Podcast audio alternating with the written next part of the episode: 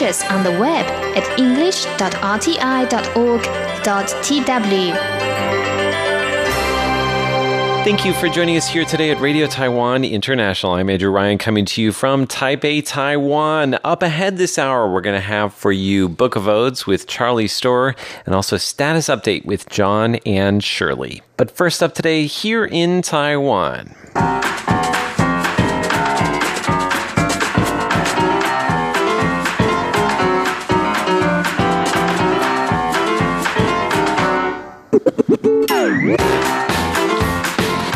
This is here in Taiwan for Tuesday, February 12th. I'm Andrew Ryan, once again in the studio here with J- Jake Chen. Hello. Natalie So. Hello. I have forgotten Happy your names. New Year. It's been a long time. We haven't seen each other in a whole week, right? Yeah, it's Right. been a little while, so we've forgotten each other's names. Uh, I think I figured it out for now.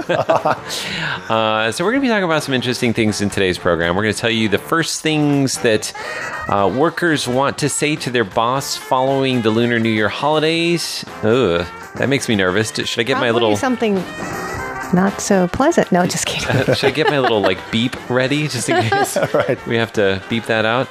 We're also going to tell you uh, about uh, how pig lovers are a little bit worried about abandoned piglets. Of course, that's because this is the year of the pig, and I'm guessing people had some fun with baby pigs over the Lunar New Year holidays. Selfies uh, galore, I'm guessing. Yep. Uh, and also, we're going to tell you about a very interesting topic involving the height of female soldiers and how the military has increased that and what the response has been. All that and more in today's Here in Taiwan. Don't go away.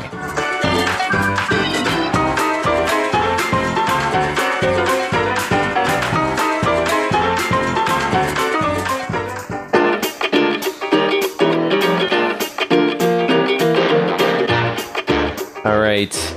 So it's the first day back of work yesterday uh, after the nine day long Lunar New Year holidays. And uh, some people, I'm sure, were itching to get back. Others were itching to come and give their boss a mouthful. No, no, I'm. Actually, it's funny because I don't. e- Maybe it was all positive stuff. Like, it, Maybe I didn't feel like saying anything special to Paul except for Happy New Year. Happy New Year. Well, she's a great boss. She's so a great boss, so- it's easy. Yeah. Tell us, Jake, what's going on? Um, Should we be afraid? Should I get my? do I need to get my little like? Do I have a beeper? I I think I have one here somewhere. Uh, go ahead and let us know what's on that list. Right. Uh, fortunately, uh, none of the sentences that made the list are went that far, but uh, none of them are positive either. Um, Oh, Oh, dear. yeah. the state of work in Taiwan. Yeah, Yeah. we're an island of people that are arguably overworked and underpaid. So it, it makes sense that a lot of them who come back, and this is according to the latest survey by a uh, um, a job bank.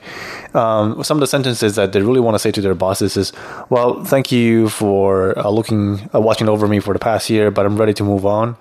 Uh, that, that I'm not surprised. yeah, That's a very kind way to say it, right? Like, That, Right. That's true. It's 谢谢 very 你这一年的 diplomatic. 照顾, right? Yeah. For Yeah, well, taking care of well, me. right. 呃，我要往前 走。我先走了。 but, but depends on the tone uh, by which you say it. It could also be a very passive aggressive way of saying, you know, well, you know, the Well, at least yeah. they're polite about it, right? right. It's not like Right. I want to get out of here. Thank you so much. Yeah, thank you. I've been practicing that.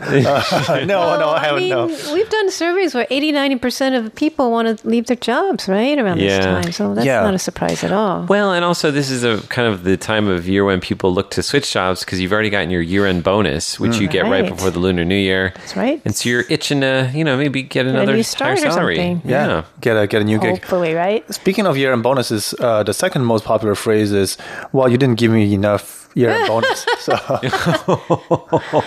those those two combined for more than seventy percent. So I guess you People know, are not happy. Wow. It just shows how unha- unsatisfied people are. wow. Right. Wow. condition. Can't always blame your boss, you know. right. Maybe he's not making money. That I do agree. That I do agree. In all seriousness, you know, I mean, the- In all seriousness, yes, but like mm, sometimes you should blame the overall economy too, right? yeah, If things aren't, you know, if wages are stagnant um, for many many years. and it's hard to pinpoint that. I mean, it's easy to pinpoint that on a number of different things, but like whether that's true or not, that's. I mean, I'm not an economist. Yeah. hard for me to say. I don't think I could fix the economy. Put it that way. I'm not looking to change for uh, my job for a, somebody who's in charge of the economy. right. Yeah. Uh, just- what else do we have there? Um, the rest of it have a, a rather common theme of you know I'm not getting paid enough. You know, am I getting a promotion? Oh, uh, this one is interesting. Twenty two percent of them said, uh, "Please stop sending me messages after work." Whoa. This, yeah, because um, sending group messages on LINE, which is a local uh, messaging app, is a common thing among workers between workers and their their supervisors in Taiwan. So that's some somewhat understandable. Especially if they got a ton of messages over the New Year holidays, right? Oh, right. Definitely. Might be the first thing you want to say as soon as you get back. Hey, you know, thank you for all those messages. That ruined my nine day holiday. yeah. Alrighty. Well, uh, just an idea of how people are thinking and feeling. That's kind of sad. Not is. like good to see you again, right? well, it's good to see you, Nelly. It's good to see you, Jake. All Thank of us you, are very, very happy.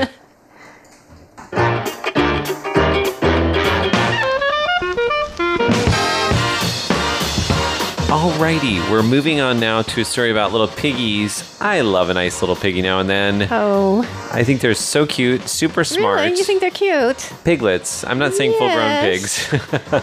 and that actually might be part of the problem with this next story about how pig lovers Exactly. are worried about the abandonment of little pigs. Right. So people um, are looking to have little pigs as pets because of the year of the pig. Did you know that? I mean, I didn't know that was a thing. I think people like are pretty enamored with little tiny pigs. They but it- actually are cute. Yeah, they are. Um, but and some people, you know, we have some um, pig owners who are voicing their advice this time Mm-hmm. of year. Um, they'll tell you the good things about having pigs and the things to watch out for. I know one of the good things is they're What? super clean. Are you serious? Yeah. That's- So- why do they have a bad reputation then? So I heard. Yeah. Well, okay. So one of the reasons why pigs roll around in the dirt is because um, if they're outside and they're hot, it's easier for them to keep cool. And if they're in the sunshine, they actually burn really easily. Because look at the color of their skin. They're like, I mean, Fair skinned, they're like lighter than I am. right? Light pink, right? So you have to be really careful. Yeah. Right. Um, but however, I can imagine if you're raising a piglet in a Taipei city apartment, doesn't seem like the most practical place to have a pig. No, I mean some people are enamored by them because they are really cute and they can be good companions in some way. Mm-hmm. You know, um, there's some things about uh, pigs uh, that you might want to know. Fun facts: they crave body heat. They like to be with others. Mm. Cuddlers. Okay, they're Cuddlers, huh? affectionate. They love to have their tummies rubbed and to snuggle. And they squeal with delight, um, you know, if they're happy. but they do bark when they are afraid. Oh. And they cough when they are mad. Cough. Oh, They that's make a weird. coughing sound. So they're easy to understand and they, they like to cuddle. I mean, and they're highly social animals. all the positive attributes for a pet. Right. Really. Yeah. But the thing is, they they get big. They're not going to stay little piglets that's the for thing. long. They Well- get grow to 60 kilograms. Well, they're mini pigs, right? So the mini piglets don't get super huge, but like, so if you get, you think you're getting a mini pig and you're getting like a normal pig, then, then like, yeah, you got a lot on your hands, literally. right. Right. So they're afraid, these pet owners are, uh, pig owners are afraid that a lot of people don't know what they're getting into. They look cute when they're little. Um, they also can be destructive. They will go through your drawers. They will open everything from your fridge, refrigerator and Oh, your doors, no. and they are territorial. They think it's their home and they're going to mess it up. and they also will get big. And also, if they get sick, very few uh, veterinarians will take care of them for you. Oh, my goodness. it's- Oh, I didn't know that. It's a lot to. It, here it says only one in a hundred veterinary clinics will treat a pig. wow. Wow. So if you're going to have pigs, it's probably better if you live in the countryside. Right. That's true. And Yes. They have a place to grow big, right? And run around. yeah. Well, the same thing is true for big dogs. You think about all the people that have big dogs in a tiny apartment. That's Poor pretty unfair to the dog. Been there. Yeah. Yeah. You've been there? Bad idea. In Taiwan? No, not not in, Taiwan, China? but in uh, Canada, I had a German Shepherd. Oh. But at least in Canada, you have more spaces to run around. Probably more Downstairs, parks yeah. over there, right? Yeah. So if you are still thinking about getting a little piglet, those are some things to keep in mind. We probably should have done the segment before the Lunar New Year, but Just in case people bought them over the year. Right. New New Year. yeah. So be kind to our little uh, uh, bovine friends.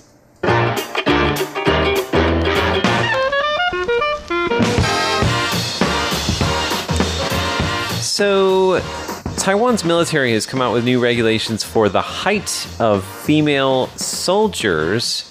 I don't know much about this story. Jake is going to tell us in a moment, but before we get started, I almost wonder if this is similar to the height requirements for flight attendants.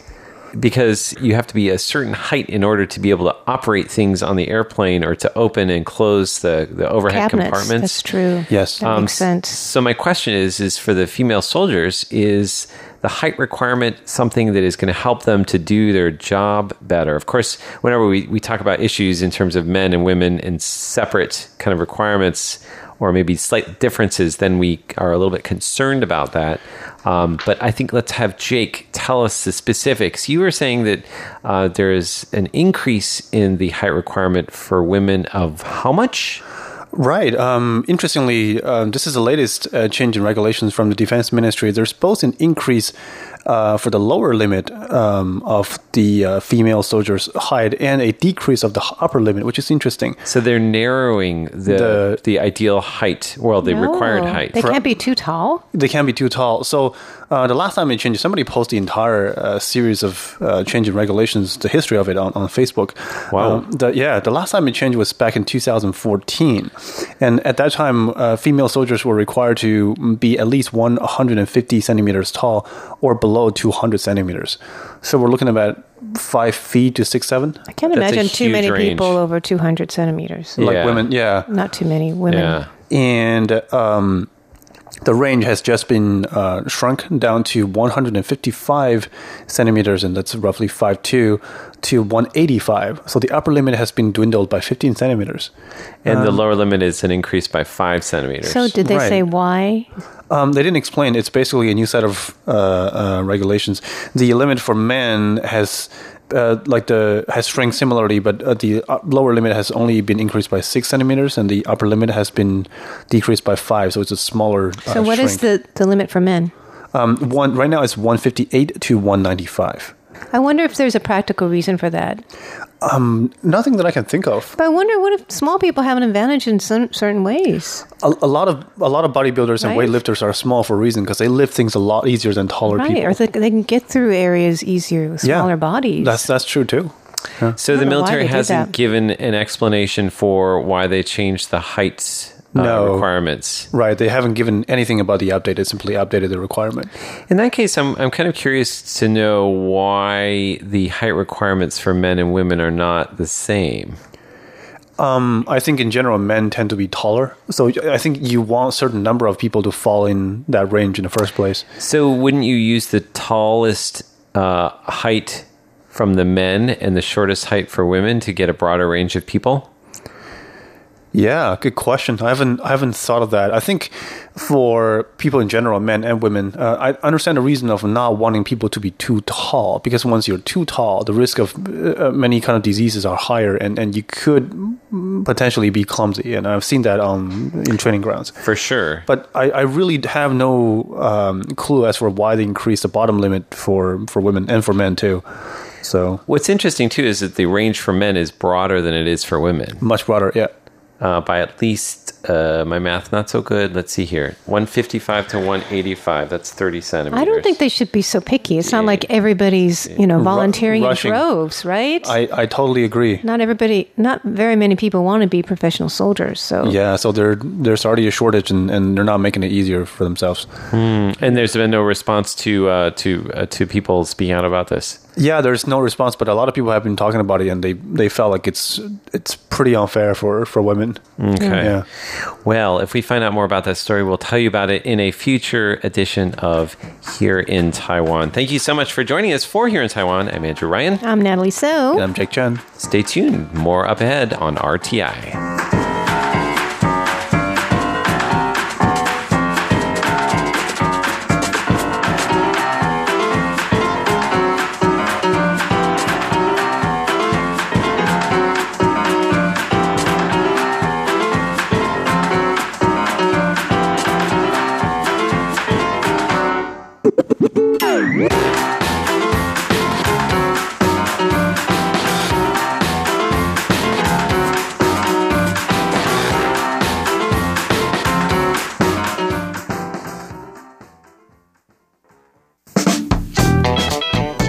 To Book of Odes. I'm Charlie Storer, bringing you poems by Taipei based poets recorded here at our RTI studios. My name is Kira Wei-Xing Jacobson, and I'm a conceptual artist currently based in Taipei.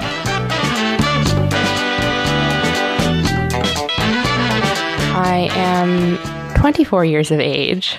Uh, I moved to Taiwan in April. My family is from Taiwan on my mother's side and from Brooklyn, New York on my father's side. I have been writing poetry since I could write, I guess, you know, but um, it's only in the last year that it's been going in directions, I guess. It's always been a part of my art practice. I, I think I would consider myself first and foremost an artist, a conceptual artist. Um, Tell me about some of the other uh, arts that you do. Um, so I moved to Taiwan for two reasons because I wanted to like rediscover my heritage, and um, I was really close with my maternal grandma. Also to uh, learn about Eastern ceramics um, and do a more in-depth material study of that. Other art forms that I explore include video, um, sculpture, object making, installation making, and it all sort of revolves around themes of the body and uh, I guess mind body dualism and ways that I guess we can counter that. I always say, and it sounds really silly, but that, that my medium is the body. And so poetry is just one medium, I guess, that I've used to express that. And how would you describe your style of poetry? It shifts. It shifts. Um, it hasn't always been the same, but I would say that some of it is a little bit dark, and some of it's like a little bit funny. So I would say that I have like a little bit of dark humor. It draws from prose, I think, more strongly than it does from verse. Like I don't almost ever rhyme or like consider verse in my work. So it's quite free form. Let's dip into some of your work. let's let's go ahead and, and read some. Where would you like to, to start? I think the first poem I'm going to read is a poem called The Witching Hour, which is a poem that I wrote quite soon after I got to Taiwan about what it feels like to live really far away from people you love. The Witching Hour. Some days I struggle to fight off the feeling that my body is a wound, leaking all over. I try and slow my thoughts as they recklessly escape through my teeth and into their ears. Their faces tell me everything I need to know. I just want to be somewhere where my tongue feels sweet. Here I struggle with keeping it soft, lost in a mess of translations, busy trying to hide weaknesses. Dusk becomes the witching hour when everyone you love is across the Pacific. I am just a heavy stomach stumbling into sunset, kissing blank canvases with charcoal teeth and trying to project the feeling that I am worth loving. And you mentioned this was a poem that you wrote just after you coming to Taiwan. Mm, quite soon after I, I came to Taiwan, just thinking about, you know, that wonderful hour between five and seven when everyone in the United States is asleep. Is it a particularly creative time for you? Ah, I would say that my most creative time periods for brainstorming happen in transit. So, like on public transit or on planes, in cars, on trains. How do you make sure that you, you grab it and, and you don't like forget it later Uh, on when I- you've got to your destination? I do a lot of writing on my iPhone, if I'm going to be honest. The notes section is quite full. And I always have a notebook and pen with me. But oftentimes, because my ideas are more immediate, it's more helpful to take notes in digital space. Let's read another poem. Um, the next poem I'm going to read is called Deep April. Yeah, it was written while I was living in Portland, Oregon. Deep April. Sometimes the world sends you a slow day. You wake up late, eyes itchy. You go to the coffee shop with your lover. They only have five plain bagels left when you get there. You order two. Their ceiling is falling in, and so a support column has gone up right in front of the window where the bags of coffee beans used to sit. You overhear the barista talking about the health code violation that consisted of one container of cream cheese, closed, touching one container of chicken, closed. You think about the chicken and the cream cheese desperately wanting to kiss and just getting as close as they could. You drop your lover off at home and drive to the library. You linger for a moment in the car and it begins to pour. The rain comes down and you stay in your car. You drive around the parking lot without turning on the windshield wipers. The windshield feels like a metaphor. You've lost something precious to you because you set it down somewhere. You can't be certain where, but you suspect out in the open. You ask everybody if they might have seen it. It's very nice, but mostly sentimental. Nobody has seen it, and you suspect someone has taken it, but you can't be certain because you aren't certain about your memory. You try to get in your car to go to Vancouver for an errand. You call the shop that you are coming. You will be there in 25 minutes. You check your GPS, and there is traffic. The trip will take 39 minutes. It is 3:25. The shop closes at 4. You call the shop and tell them you are not coming. You sit in your car staring at your phone. It is 3:51. You are tired and you need to pee. It is no longer raining and your windshield is still wet. You left a cold tamale in your refrigerator and you know it is not lunchtime, nor is the tamale meant for you, but you still think about eating it. 2 minutes pass. You are still in your car and the rain starts to come down. You imagine taking a nap strapped into the seat. On the sunroof of your car, there is a cherry blossom, turned yellow and slightly rotten. The petals are translucent and the rain doesn't move them. They are plastered to the glass. The clouds move very slowly.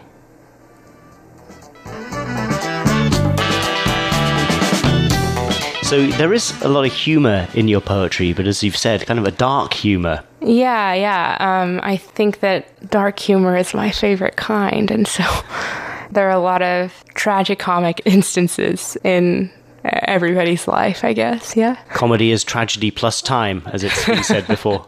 Yeah. This poem is called Cascadia. I think about the ground wrenching open, the split long overdue. It is not a secret anymore, not the flesh or the lines of the face. We walk uphill towards the bookstore. We walk downhill towards the bookstore. We drink juice that is bitter and sharp. We sit in the clean grass in the sun. We sit in the same grass that has turned dirtier in the sun. No mysteries remain.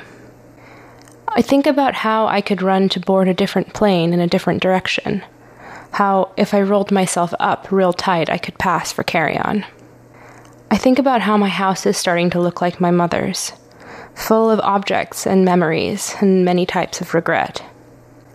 I want to clear out my mother's house for her, but my inheritance is preventative.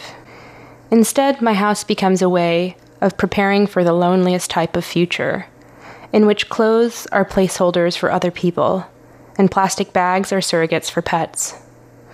Nuclear fallout will be prepared for with 100 cans of green beans and coconut milk, two different rubber raincoats, and a stolen football helmet from Safeway.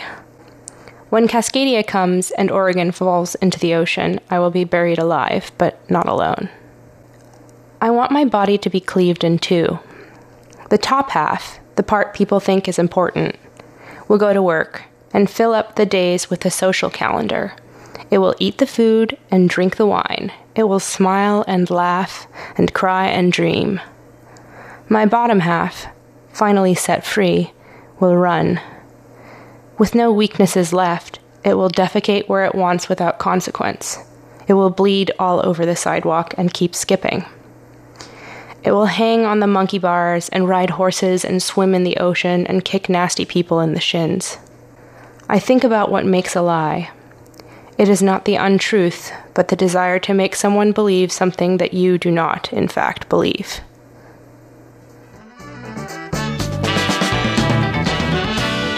Thanks for listening to Book of Odes, where today my guest has been Kira Wasin Jacobson.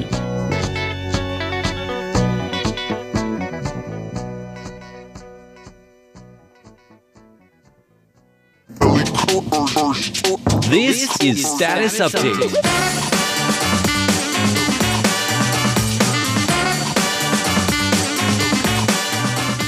Welcome to Status Update. I'm Shirley Lin. I'm John Van Trieste. yes, we can't wait to get to your letters and your Facebook comments.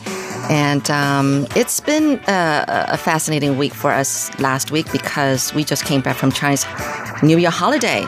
So, and I'm sure we all feasted a lot. Yes, yes, John? Yeah, as always. Um, this is the time sigh. of year when, well, I'm just letting, loosening my belt several notches here. This is the time after the holiday when we're filled with remorse and regret about how much we ate. it was so I know. much. Totally. Days of feasting. But, well, I guess the nice thing, and I think I've said this before, is that uh, we have two New Years here. And so the first workout and dieting New Year resolution, if you missed that, you've got a second chance now. So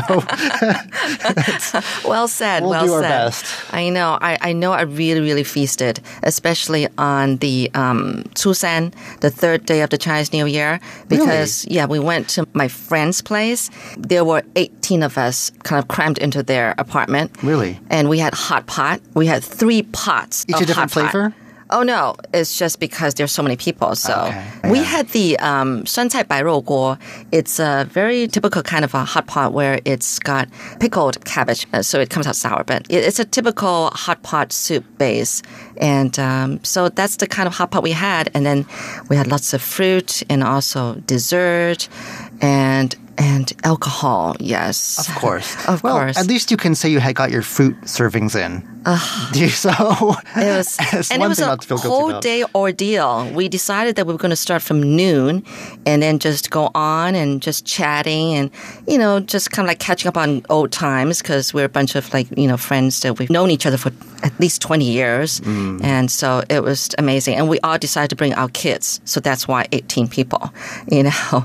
My three kids were all there. My daughter, oldest, um, she came back from Shanghai um, for the holidays. She said this is a, a time of year that she has to make it back here and um, pay visit to my parents and, you know, my in-laws. And so, yeah, so she was there too. And of course, everybody's asking her, how's Shanghai? How's work? And how's her dating life?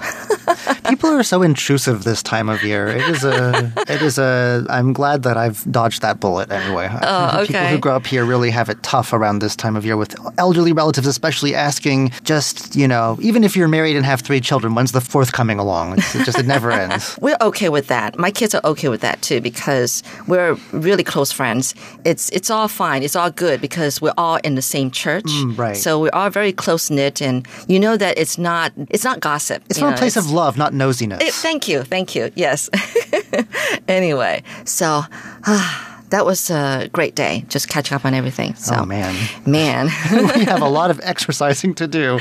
I know, you Oh, bet. man. So anyway, I'm sure that our listeners uh, love to hear letters. Right. We got a lot of catching up to do, don't we? Yes, we do. And so we always love to get your letters. Uh, we want to know how you're doing, and also we want to know what you think about our programs. So if you're planning to write us a letter now, please pick up a pen and paper and jot our address down if you don't. And uh, it's PO Box 123-199 Taipei, Taiwan. Or if you prefer, you can reach us by email at rti at rti.org.tw. Of course, we love to see what you have to say on Facebook as well, so keep your Facebook comments coming our way too. You know, it's it's really special getting a handwritten letter. We do have one actually, but we'll get to that in a moment. Oh, I know. You know, it, it's nothing like you know getting handwritten letter really. People still do it. Yeah, so that's why we um, make sure that you jot down the PO box address. All right. So the first letter I have is from Yukihiro Wasa of Miyagi-Ken, Japan. He listened in on January 12th at 15320 kilohertz, and uh, he listened to the news as well as Taiwan Today, which is hosted by uh, Natalie So.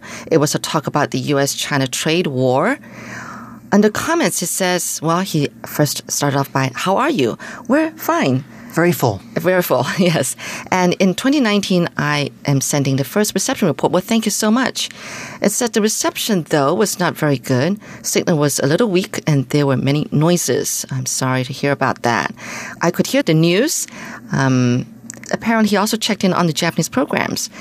Uh, for the English programs, the topic of entertainment in time was so small that it's unsatisfactory.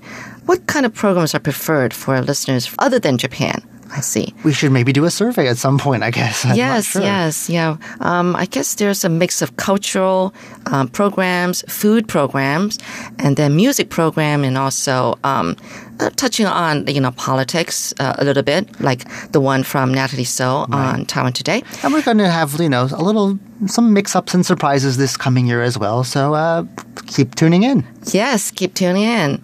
And then it says that um, broadcasting from 1500 UTC was not of best condition. If the details in this report found to correspond with your station log, I would appreciate very much a verification card or letter. Well, no problem. Thank you for writing. And that was coming to us from Yukihiro Uwasa of Japan.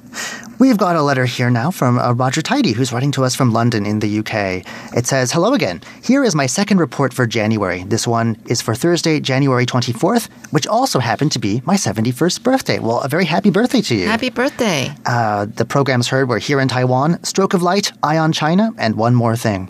Under comments, it says the most interesting program today was Eye on China, in which a professor was interviewed about the Chinese education system. He didn't pull his punches when it came to criticism of the Chinese system, saying that China has a system based on tests rather than real education. He also dismissed the idea that there was anything about Chinese education that the West should learn from. In his opinion, if the system had been any good, there would not have been an opium war, and China would not have needed to spend so long catching up with the West. I find that to be a very sweeping and controversial statement, but it was nevertheless interesting to hear what the professors said. I'm pretty sure the current system is not what it was in the 1800s, but okay, uh, I agree, very controversial and interesting anyway. The next most interesting program, in my opinion, was Here in Taiwan, which told listeners about the sad case of a female climber who was killed while climbing a mountain. In addition, there were items dealing with the surprising number of applications received for the role of flight attendant by a new Taiwanese airline, and the question of workplace New Year parties. It was mentioned that some employees feel pressured to perform at such events, while others who are more gregarious enjoy doing so. In this connection, it was mentioned that at the RTI New Year party, your staff often put on a performance for their assembled colleagues. The RTI party sounds like it's a fun event. Indeed, I remember seeing a video of some of you performing at such an event a couple of years ago, and you all seemed to enjoy it. I sure did. yes. Uh, a few years ago, I was invited to attend a Christmas and New Year party at Radio Slovakia International in the Slavic capital Bratislava, which I was visiting at the time. It was very different from what your parties are like, as it was a little more formal, the bosses made boring speeches, and as far as I can remember, there were no performances by the staff. I also want to comment about one more thing. This was interesting in that it co- concentrated on the etiquette surrounding how much to pay if you are invited to a wedding banquet. Apparently, this is a gray area even for the Taiwanese themselves, as no one is really sure how much they should contribute. Finally, some words about Stroke of Light, which was my least favorite program today. I thought that this week's edition of the show was somewhat disjointed, with the various elements of the program not hanging together very well. For example, after Jake's introduction, there was a sudden burst of dance music designed to illustrate the interviewee's previous career as a dancer. However, as dance is a visual medium, I don't think that this audio clip added anything useful to the program. I also didn't like the subject's rap song, which was presented against a backdrop of Chinese music, which seemed odd to me. I thought, moreover, that the transition from the rap music back to Jake's narrative was too clunky, as it seemed discordant to follow such an upbeat performance, with Jake speaking in a somewhat laid back manner against a background of soft music. Perhaps I'm prejudiced because I hate rap music, and music is in quotes here, but this episode of the program didn't appeal to me at all. Well, we really appreciate your frank uh, views on our shows. It really helps us to do better. Yes. So, whatever you have to say, we, we do appreciate you taking the time to write in. This comes to us once again from Roger Tidy of London in the UK. Okay, now uh, we're going to be hearing from Atish Bhattacharya of West Bengal, India. It says here, Dear Sir and Ma'am, I hope all of you are having a wonderful time. Here are my best wishes for you throughout the new year 2019, and I also pray for your good health, well being, and happiness. Please accept my reception report below and kindly verify with a QSL card. Okay, he listened in on January 17th, 6180 kilohertz. SINPO rating was 45343. Under program details and comments, he listened to Stroke of Light presented by Jake Chen. I had the opportunity to listen to an interview of a local singer in Taipei and former dancer.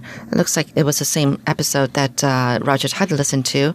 Um, it says I enjoyed very much the wonderful song that he that he played. And then Eye on China uh, was presented by Natalie So. There was a very interesting and informative discussion between the excellent host, Natalie So, and J. Michael Cole, the editor in chief of Taiwan Sentinel.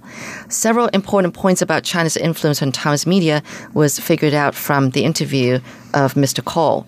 Um, Chinese to Go was the next very useful show presented by Paula Chow. Via a conversation in Chinese, I learned many dialogues related to the situation. How do you celebrate your birthday? Oh, recently, just always talk about birthdays. um, I came to know how to speak in Chinese. Happy birthday to you, or thank you. Oh, good. One more thing was the last segment presented by Charlie Storer, John Van Trieste, and Shirley Lin. I liked the very enthralling discussion about the revelation of the identity of the voice behind Taiwan's first Miss Siri of the Apple phones. Yes, I came to know many things about Lu Yijun, whose identity as Siri was kept a mystery for a very long time. Yes, she had to sign a contract, a five-year contract to keep a secret. Okay, so thank you so much for your letter. That was coming to us from Atish Bhattacharya of West Bengal, India. We go over now, as we promised, to a very nice handwritten note that comes to us from Hayato Furukawa of Nagasaki, Japan. This is about our January 9th broadcast on 15320 kilohertz from 1200 to 3, 1300 Japan time. Um, after the tone, uh, he heard a Chinese ID opening music, the opening announcement for the news. Uh, it said there were the topics included New Year's, and there was a Taiwanese female and male announcer, followed by music and an episode of Here in Taiwan. The SINPO rating was 43322, so certainly not ideal. Uh, and under my impressions of your programs, it says, Hello, this is my first English report in 2019. I'll report to you again. And if my report is correct, could you send me your verification card? Well, no problem there. And thanks again for writing in. This comes to us once again from Hayato Furukawa of Nagasaki, Japan. All right, the next letter is coming to us from Jayanta Chakrabarti of New Delhi, India. He uh, listened in on January 25th. Uh, at 15320 kilohertz. Reception quality was four across the board. And some details of the program. He listened to the news regarding uh, President Tsai Ing-wen's felicitating the military engineers for the outstanding relief work in the aftermath of uh, the Hualien earthquake that left 17 dead and scores injured that Taiwanese soldiers are not only on guard to protect the country's territorial integrity, but are also doing uh, yeoman's service during natural disasters. They have been the first to arrive to help earthquake victims foregoing holidays and leisure. That's for sure. The president urged them to work hard through the approaching Lunar New Year. The military is the pride of Taiwan, who are ever vigilant and aware of giving top priority to developments in the country's neighborhood. With warm regards from India, that was again Jayanta Chakrabarti of New Delhi, India. Thank you very much for the letter. We also have another letter from India, this time from Assam, and this comes to us from DK Dimple. It says, Dear Sir slash Madam, I had listened to your broadcast today. Details are as follows. This is a report about our January 22nd broadcast on 15320 kilohertz. Uh, the SINPO rating was 43232, so not great, a mixed bag there. It says, I listened to your status update program today here in Jorhat, Assam. In today's broadcast, you reviewed listeners' letters, emails, reception reports received during the week also aired Facebook comments of the listeners. You'd broadcast what listeners say about RTI programs. Today, you reviewed letters from listeners in England, India, Malaysia, Bangladesh, the Philippines, Japan, etc. The Facebook Roundup and Taiwan Top 10 segment was really wonderful. I found today's program informative and enjoyable. The presentation was excellent. Thanking you, DK Dimple of Jorhat, Assam, India. It's a Facebook Roundup. Among all the Facebook comments that we got this past week, uh, we got a very long comment coming from Atish Bhattacharya uh, regarding a video that uh, Jake Chen posted on February 4th about the fact that uh, there, there was a group of people that wasn't taking any time off during the past uh, nine-day holiday for the Lunar New Year in Taiwan. And that's the military, which says that it will continue to safeguard the nation while the rest of the citizens enjoy the festivities. Now, Atish Bhattacharya wrote saying, military personnel deserve the highest respect always for their hard work of high responsibility. It is because of their diligence and sacrifice during safeguarding the nation that the common people can enjoy the festivals. We can sleep without tensions because the military men do not sleep to guard the nation. Well, that's it for this week's status update. I'm Shirley Lin. I'm John Van Trieste. Yes, please keep those letters coming. We'd love to hear from you. Our address again is PO Box 123 199 Taipei, Taiwan. Our email is rti at rti.org.tw. And please do remember to keep your Facebook comments coming our way too. Until next week, I'm Shirley Lin. I'm John Van Trieste. Goodbye. Bye.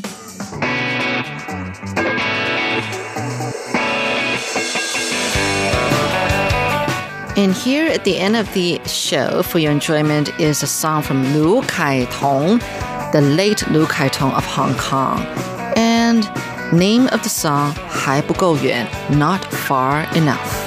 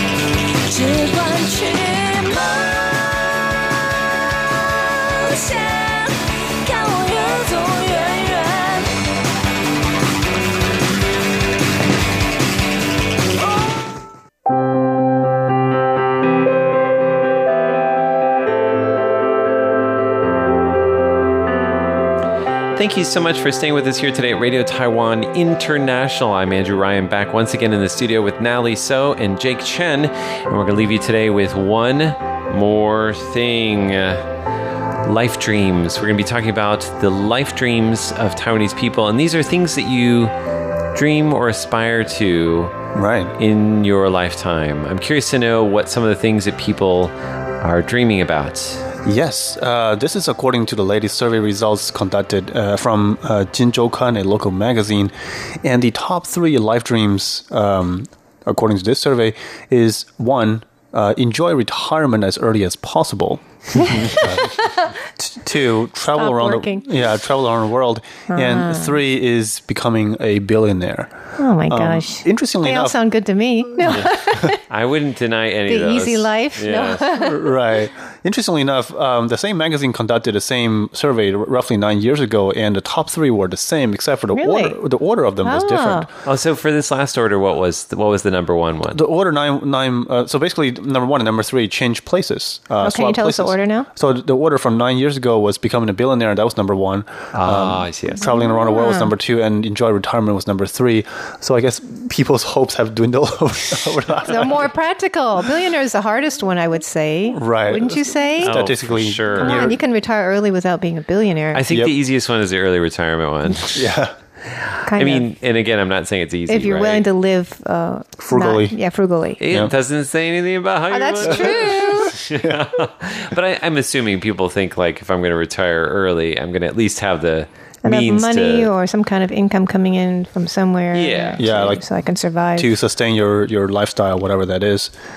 Um, And yeah, then I- there's traveling the world. Well, people are doing that now too. I mean, I noticed that young people they spend all their money on traveling. Really? I mean, well, this is what I Your personal see. experience, yeah. statistically, millennials are spending more on traveling at a younger age than the previous generation. Yes, Uh, at least they, in they make it a very world. big deal. Yeah, I think it's true. I, I mean, I think Taiwanese people are pretty well traveled too, although Yeah. that's probably a factor of it being an island. So you, if you leave the island, you're essentially nearly traveling internationally, unless you go to like Lanyu or Orchid Island or right.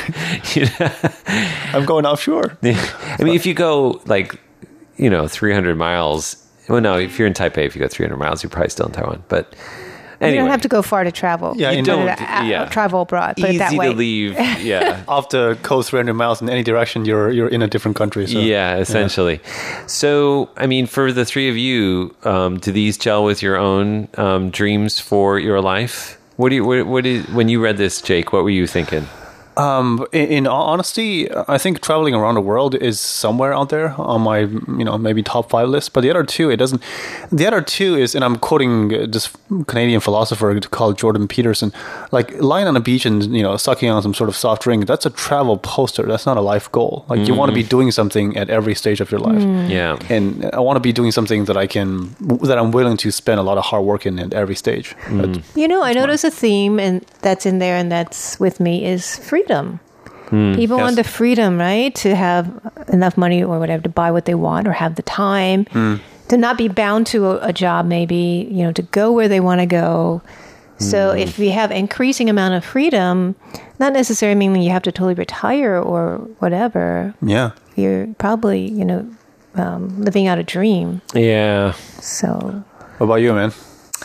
I don't know. The money one doesn't really. I mean, I don't really get here. inspired by money. Same here. Um, if I didn't have any money at all, that might be, you know. that One would be inspiring. That would be necessary. yeah, yeah, for sure. So I do admit that I, in, in that respect, I uh, have the privilege of not having to worry too much about money.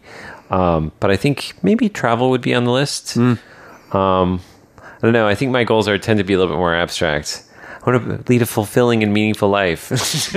No, that's very good. can you tell me what step one in that, that is? Like, if you can put me on the right path.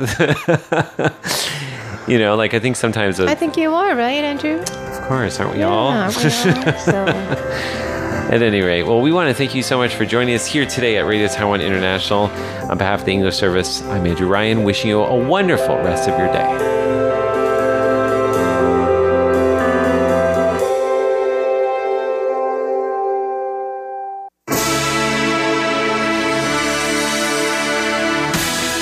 Thank you for listening to Radio Taiwan International, broadcasting from Taipei, Taiwan. Check out our website at english.rti.org.tw. Again, that's english.rti.org.tw for the latest news and features from Taiwan. You can also listen to our programs and watch videos as well. Our 60 minute English language program can also be heard every day at the following times and frequencies. In southern China and South Asia from 1600 to 1700 UTC on 6180 kilohertz. Again, that's in southern China and South Asia from 1600 to 1700 UTC on 6180 kilohertz. And in Southeast Asia from 0300 to 0400 UTC on 15320 kilohertz. Again, that's in Southeast Asia from 0300 to 0400 UTC on 15320 kilohertz. We'd love to hear from you. Please send your comments to PO Box 123 199, Taipei, Taiwan. Again, that's PO Box 123 199, Taipei, Taiwan. Or send an email to rti at rti.org.tw. Again, that's rti at rti.org.tw. Also, visit us on Facebook. The address is fb.me forward slash Radio Taiwan International. Once again, on On Facebook, we're located at fb.me forward slash Radio Taiwan International for videos, photos, and news of interest from Taiwan. Thank you once again for listening to Radio Taiwan International.